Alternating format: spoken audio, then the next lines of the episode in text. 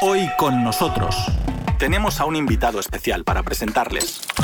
Hoy con nosotros. Y también contamos contigo.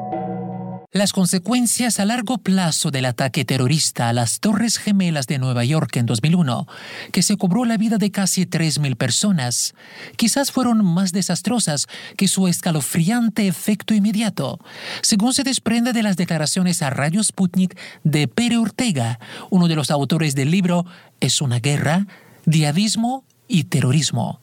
Según el también director del Centro de las de Estudios por la Paz, con sede en Barcelona, la inmediata declaración de la guerra contra el terrorismo por el entonces presidente norteamericano George Bush hijo fue y sigue siendo en la práctica un pretexto para tratar de extender por la vía bélica la hegemonía estadounidense en países que considera como eje del mal. Les ofrecemos la entrevista que Pere Ortega concedió a nuestro reportero Víctor Chernovsky. Este libro es motivo de reflexión por nuestra parte porque, a ver, y fíjese que el título está en interrogantes. ¿Es una guerra? El terrorismo es una guerra porque todo empezó, hay que recordarlo, con el ataque a las Torres Gemelas en Nueva York el 11 de septiembre del 2001 y que inmediatamente el presidente Bush de Estados Unidos declaró la guerra al terrorismo. Fue inmediato, ¿no? Hubo una declaración de guerra al terrorismo. Pero aquí había un problema, y sigue habiendo un problema, porque esto ha persistido hasta estas fechas, que detrás de aquel ataque no había un Estado. Se debe hacer una declaración de guerra a un enemigo etéreo como es el terrorismo, o sin definirlo claramente, porque detrás no hay un Estado, sino que son unos supuestos eh, terroristas que actúan en la clandestinidad, pues era de muy difícil aplicación hacer una declaración de guerra. Por lo tanto, nosotros lo que estamos haciendo en este libro es cuestionar esa guerra contra el terrorismo y criticarlo duramente, porque detrás de esa declaración de guerra también había un interés hegemónico por parte de Estados Unidos de, digamos así, de llevar a cabo toda una estrategia belicista y así lo se vio inmediatamente como fueron las múltiples guerras que se sucedieron y todas estaban de alguna manera relacionadas con ese elemento de llevar a cabo una guerra al terrorismo. Se invadió Afganistán con la excusa de que detrás del ataque yihadista había sido torpezado por yihadistas de Al Qaeda y que estaban ubicados en Afganistán.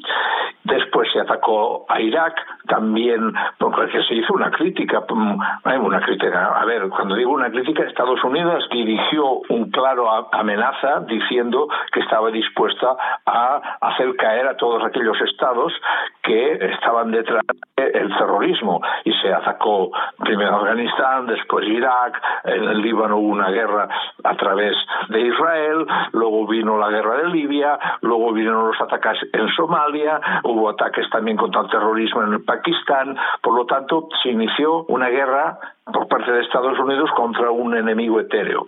Y sin tener en cuenta que ese Al-Qaeda había sido de alguna manera auspiciado y propagado precisamente por Estados Unidos cuando Afganistán estuvo, digamos así, apoyado por entonces la Unión Soviética y que ellos el señor Bin Laden y los miembros de Bin Laden de Al Qaeda habían sido de alguna manera apoyados por Estados Unidos y se les había suministrado armamento. Por lo tanto, la creación del yihadismo es una creación también la que es corresponsable eh, Estados Unidos. Esto por un lado. Esta es la crítica. Luego, la guerra contra el terrorismo también se ha extendido por Europa y después de los ataques yihadistas que ha habido en Europa, los estados europeos, dentro de todas sus preocupaciones de estrategia política militar establecen como principal enemigo el terrorismo. Y de alguna manera en Rusia igual, porque también ha habido, usted lo ha mencionado, algunos ataques eh, que se pueden denominar de terroristas y que Rusia también colabora en esa guerra contra el terrorismo y lo hizo en Chechenia y en la guerra de Siria también hay el subterfugio de que esa guerra en los rebeldes también hay terroristas. Entonces, y aquí viene una segunda reflexión que también hacemos en el libro. Nosotros nos preguntamos, la palabra terrorista es una palabra un tanto equívoca. ¿Por qué se equivoca? Porque no, cuando hablamos de terroristas, de alguna manera nos estamos refiriendo a personajes armados no estatales que actúan contra los estados. Y no tenemos en cuenta que los estados también han practicado terrorismo, porque si por terrorismo entendemos cualquier ataque arbitrario contra personas, digamos así, inocentes o que no están poniendo en duda el orden establecido de un estado, podríamos decir que son terroristas también los estados, y me referiré, por ejemplo, a Israel cuando ataca y bombardea sin ningún tipo de orden en otros países, como lo ha hecho en Irak, como lo ha hecho en Siria, como lo ha hecho en Palestina continuamente. ¿eh? Y además, hay más cosas. ¿Qué es un terrorista? Esa es la pregunta. ¿Son terroristas todos los que atentan contra un Estado?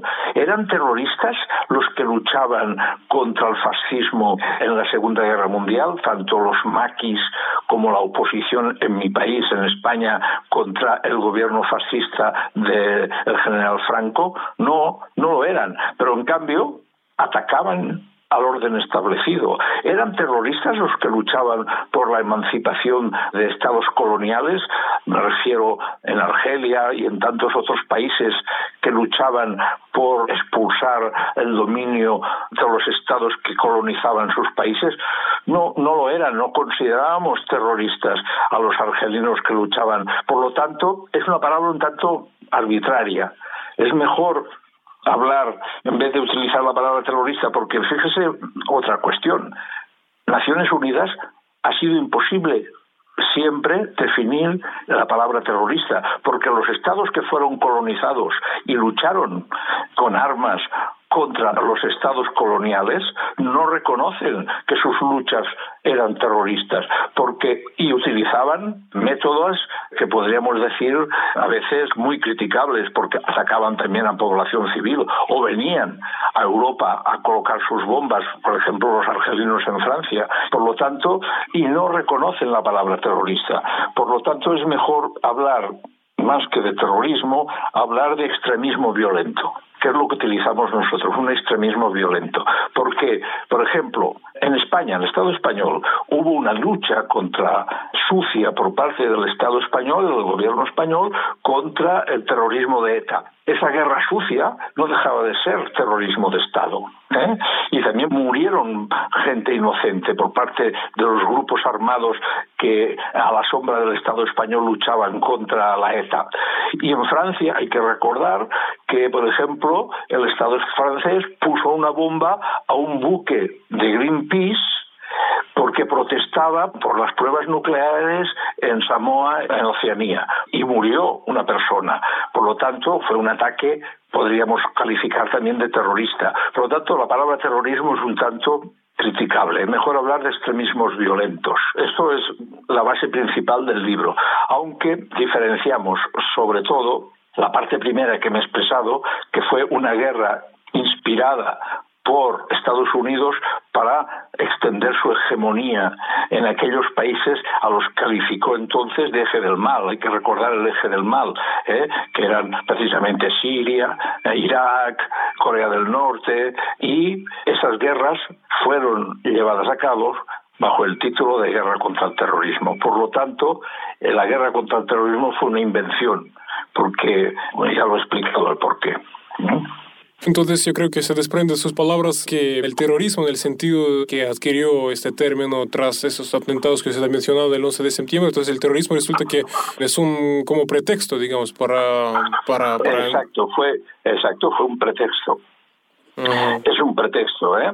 Después hay otra cuestión que también tiene que ver.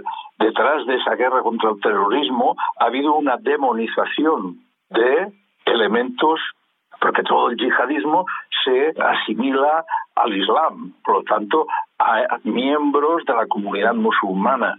Y en Europa ha habido una reacción, y en Estados Unidos también, y también en parte en Rusia, de calificar ¿eh? de que todos estos elementos tienen que ver con el Islam y por lo tanto con la islamización y se los considera pues terroristas. No hay que olvidar que Chechenia es de cultura musulmana y de religión musulmana y en Europa pues todos estos elementos han sido de calificados también un poco hay un cierto miedo hacia el Islam y nosotros criticamos duramente esta posición porque este yihadismo primero porque las causas que lo han motivado provienen precisamente de estas guerras que nosotros hemos llevado a cabo, sobre todo en Oriente Medio.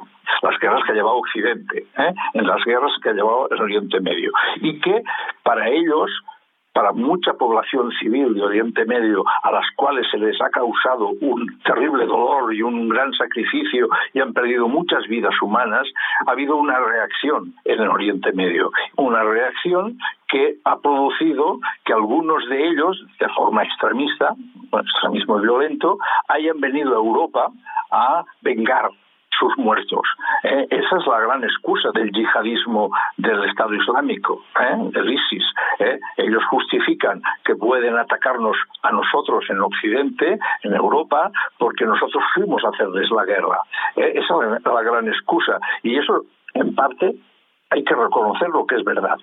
Por lo tanto, nosotros somos parte de las causas de esos ataques yihadistas y por lo tanto lo que hemos de actuar es para llegar digamos, a actuar sobre esas causas. Lo que hay que hacer es pacificar Oriente Medio, no haber intervenciones militares, no dar apoyo a regímenes autoritarios, ¿eh? que no prevalezcan los intereses económicos y comerciales con muchos de estos países por encima de los derechos humanos de sus poblaciones, ¿eh? y por lo tanto hay que hacer un cambio de actitud de nuestros gobiernos hacia los países de Oriente Medio de religión musulmana. Después, esta islamofobia que yo que también criticamos en el libro se traduce en que algunos de los ataques que se han producido en Europa los han llevado a cabo, digamos así, integrantes, gente joven de la comunidad musulmana, eso es verdad. Pero ¿por qué?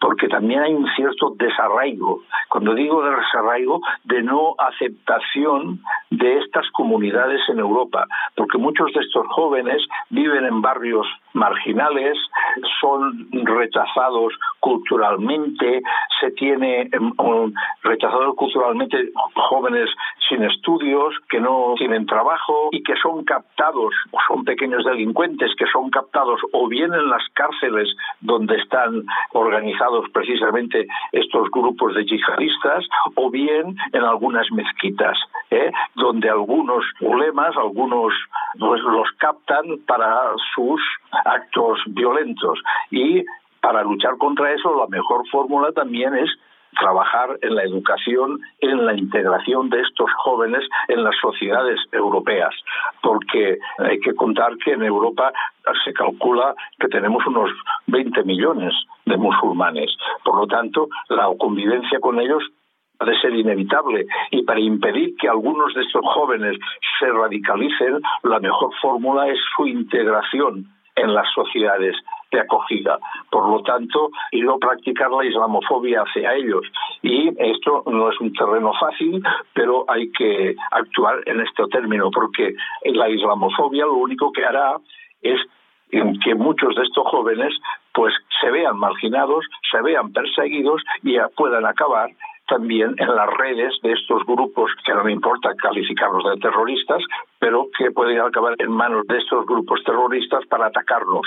¿eh? Y nos pueden atacar en Europa y cuando digo, Europa también estoy pensando en Rusia, ¿eh? y nos pueden atacar. Por lo tanto, la mejor política que podría hacer el gobierno ruso es integrar a las comunidades musulmanas que las tiene en Rusia eh, y que no se sientan marginadas. Y lo mismo en Europa Occidental y lo mismo en Estados Unidos. En Estados Unidos es más complicado porque como aspira a esa hegemonía mundial de dominación, de globalización de sus políticas, pues será más difícil que se sustraigan de no llevarlas a cabo. Pero el resultado de estas guerras que llevó a cabo en Oriente Medio y que hoy prosiguen, tenemos ese terrorismo internacional que nos está atacando a todos, también a Estados Unidos en su país. Pero hemos de hacer algún esfuerzo para que esta situación cambie. Y en esto ha contribuido nuestro libro para intentar establecer un poco las ideas y las causas de, bueno, de ese terrorismo. Por eso hemos titulado el libro ¿Es una guerra? como pregunta. ¿eh? y intentar responder a qué es el yihadismo y si es terrorismo. Estimados oyentes, hagamos una pausa y volveremos en instantes. Aquí Radio Sputnik. mundo.sputniknews.com en esta dirección de Internet pueden escuchar todos los días y a cualquier hora los programas de Radio Sputnik.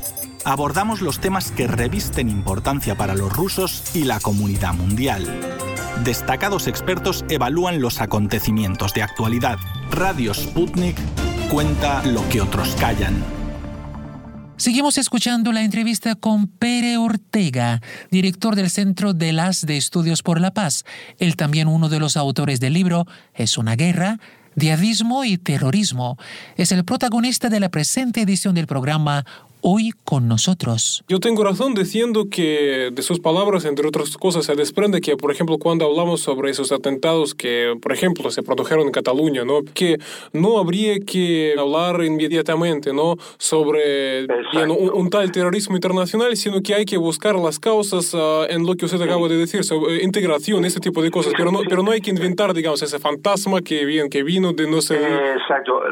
Fíjese que los atentados que sucedieron en agosto de 2017 en Barcelona, en Cataluña, eh, fueron llevados a cabo por un grupo de jóvenes, pero muy jóvenes, 17, 18 años, que estaban integrados en una población y que en menos de un año se radicalizaron por culpa de un, digamos, sacerdote islamista de una mezquita que los radicalizó. Y ellos, y pues bajo la excusa de que Europa, como España en parte también colaboró, pues estábamos llevando a cabo una guerra contra el Islam en Siria eh, y estamos cometiendo atrocidades en Siria, ya las habíamos cometido en Afganistán, en Irak y la respuesta era atacarnos a nosotros.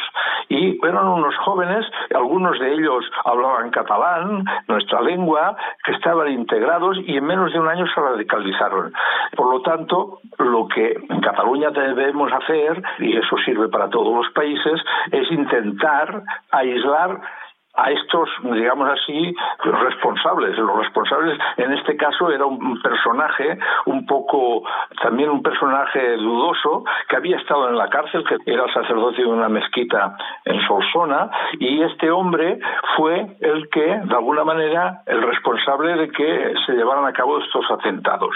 Por lo tanto, hay que estar vigilantes precisamente con los elementos radicales ¿eh?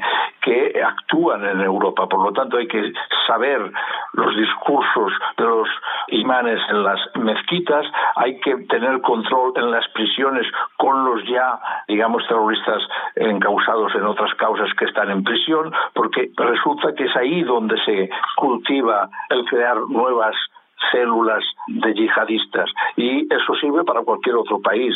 ¿eh? Lo que no podemos se puede hacer es culpar a toda la comunidad islámica y a toda la comunidad musulmana, porque entonces eso será el caldo de cultivo para crear nuevos terroristas. Yo creo entonces que cuanto más se lucha contra el llamado terrorismo internacional, en realidad más, ah, más fuego, más gasolina se echa en, el fuego de los problemas que realmente existen y que conducen a atentados. Pero con el terrorismo, es decir, que la fuerza no es la respuesta a esos desafíos y por lo tanto bien esa llamada lucha antiterrorista bien es, es, es, es, digamos, no, no es algo correcto. Exacto, exacto. A ver, sí, sí, sí. Sí, sí, sí, exactamente. Nosotros lo que planteamos es que las causas que han motivado toda esta, digamos, oleada de ataques en todo el mundo, hay que decir sobre todo otra cosa, sobre todo está causando muchísimas más sufrimiento y muchísimas más muertes en los propios países musulmanes. Lo que llega a Europa o al resto del mundo es muy escaso. ¿Eh? Donde hay más muertes es en los países musulmanes, es en Oriente Medio, ¿eh? donde se producen más ataques, digamos, entre comillas, terroristas. Aquí llegan poca cosa, pero llegan. Si la respuesta de Europa o de Rusia o de Estados Unidos es ir a bombardear, Recuerde qué ocurrió en Francia después del ataque a la eh, sala de música Bataclan en París. El presidente francés declaró la guerra inmediatamente al día siguiente dijo así, hizo una declaración de guerra y fue a bombardear a Siria, supuestas bases de yihadistas. Si la respuesta es esa, pues eso es lo peor que puede ocurrir, porque seguro que en esos bombardeos en Siria produjo muertes de inocentes. Si mueren inocentes, es el caldo de cultivo para que sus amigos o familiares se vuelvan contra Francia e intenten vengar a sus muertos atacando de nuevo a Francia. Por lo tanto, ese no es el, mejor camino. El único camino para construir la paz no es precisamente llevar a cabo una guerra. Por eso criticamos tanto la guerra del terrorismo que declaró Bush después del ataque del 11 de septiembre de 2001, como criticamos las respuestas militaristas y de, de utilización de la fuerza para luchar contra estos grupos. Porque eso lo único que hará es llevar a cabo más sufrimiento a estas sociedades. Hemos de invertir el camino y hemos de ayudar a establecer en estos países la paz. Y eso no es fácil, ya lo sé que llevar a cabo la paz en Siria no es fácil. ¿eh? Cuando Siria se ha convertido en un campo de batalla de punta a punta del país, o como ocurrió en Irak, no es fácil. Pero bueno, se ha de intentar, si no se lleva a cabo, pues continuaremos sufriendo ataques y lo sufriremos en Europa y lo sufrirá Rusia y lo sufrirá Estados Unidos. Porque ellos, cuando digo ellos me refiero a una parte del mundo musulmán nos culpan a nosotros de haber ido a sus países a hacer la guerra. Y por lo tanto, como eso también es cierto, porque no hemos de olvidar que hemos ido a esos países a hacer la guerra, pues entonces eso no tiene solución porque luchar contra un enemigo que no presenta frente de batalla en campo abierto, sino que actúa en la clandestinidad y sobre todo en las grandes ciudades donde es muy fácil, eh, digamos así, o es más fácil actuar de forma clandestina, pues será muy difícil luchar contra ese tipo de enemigo. Y por lo tanto hemos de invertir el camino que se ha llevado a cabo hasta estos momentos. Y nosotros con este libro lo que pretendemos es hacer una crítica frontal a nuestros estados porque creemos que han caído dentro de la trampa que nos blindó Estados Unidos después del 11 de septiembre declarando una guerra contra una nebulosa que es eso que llamamos el terrorismo. Y hasta aquí una nueva edición del programa, hoy con nosotros, protagonizada por Pere Ortega, director del Centro de las de Estudios por la Paz, con sede en Barcelona, y uno de los autores del libro Es una guerra, yihadismo y terrorismo. Hoy con nosotros, en Radio Sputnik desde Moscú.